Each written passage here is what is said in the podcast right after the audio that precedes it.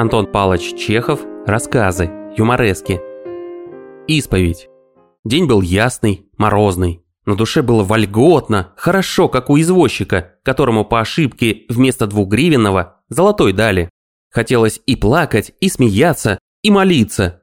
Я чувствовал себя на шестнадцатом небе. Меня, человека, переделали в кассира. Радовался я не потому, что хапать уже можно было. Я тогда еще не был вором и искрошил бы того, кто сказал бы мне, что я со временем цапну. Радовался я другому, повышению по службе и ничтожной прибавке жалования. Только всего. Меня, впрочем, радовало и другое обстоятельство. Ставший кассиром, я тотчас же почувствовал на своем носу нечто вроде розовых очков.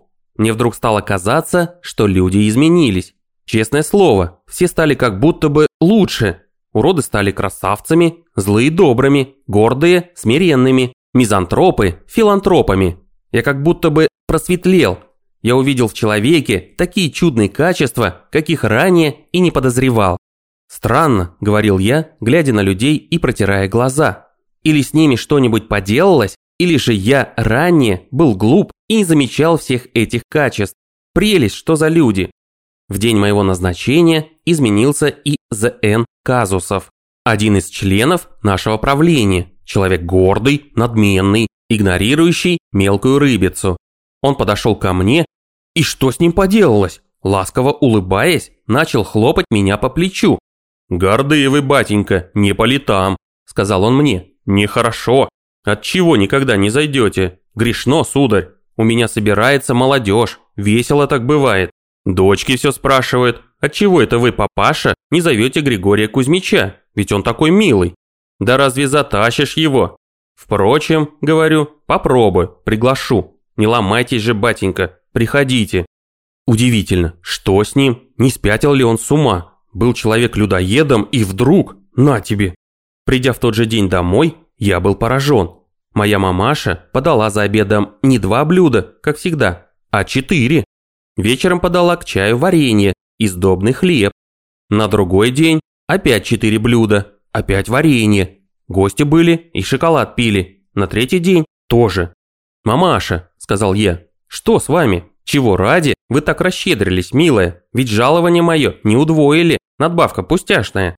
Мамаша взглянула на меня с удивлением. «Хм, куда ж тебе деньги девать?» – спросила она. «Копить будешь, что ли?» «Черт их разберет. Папаша заказал себе шубу, купил новую шапку, стал лечиться минеральными водами и виноградом. Зимой! А дней через пять я получил письмо от брата. Этот брат терпеть не мог меня, мы разошлись с ним из-за убеждений. Ему казалось, что я эгоист, дармоед, не умею жертвовать собой, и он ненавидел меня за это. В письме я прочел следующее. «Милый брат, я люблю тебя, и ты не можешь себе представить, какие адские муки доставляет мне наша ссора. Давай помиримся, протянем друг другу руки, и да восторжествует мир. Умоляю тебя. В ожидании ответа остаюсь любящий, целующий и обнимающий Евлампий. О, милый брат, я ответил ему, что я лобызаю его и радуюсь. Через неделю я получил от него телеграмму. Благодарю, счастлив, вышли 100 рублей, весьма нужны. Обнимающий Е. Выслал ему 100 рублей. Изменилась даже и она. Она не любила меня. Когда я однажды дерзнул намекнуть ей, что в моем сердце что-то неладно, она назвала меня нахалом и фыркнула мне в лицо. Встретив же меня через неделю после моего назначения, она улыбнулась, сделала на лице ямочки, сконфузилась. «Что это с вами?» – спросила она, глядя на меня. «Вы так похорошели. Когда это вы успели? Пойдемте плясать». «Душечка, через месяц ее маменька была уже моей тещей, так я похорошел. К свадьбе нужны были деньги, и я взял из кассы 300 рублей. Чего не взять, если знаешь, что положишь обратно, когда получишь жалование. Взял, кстати, и для Казусова 100 рублей, просил взаймы. Ему нельзя не дать, он у нас воротило и может каждую минуту спихнуть с места. Редактор, найдя, что рассказ несколько длителен, вычеркнул в ущерб авторскому дивиденду на этом самом месте 83 строки. За неделю до ареста, по их просьбе, я давал им вечер. Черт с ними, пусть полопают и пожрут, коли им этого так хочется.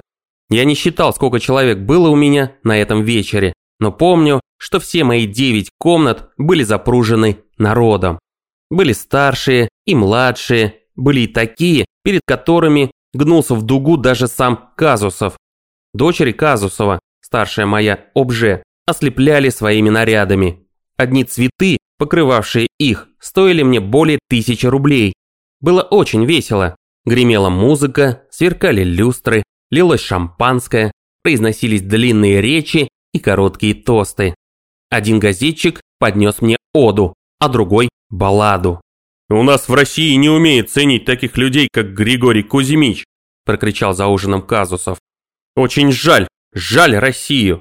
И все эти кричавшие, подносившие, лобызавшие шептались и показывали мне кукиш, когда я отворачивался. Я видел улыбки, кукиши, слышал вздохи. «Украл, подлец!» – шептали одни, злорадно ухмыляясь.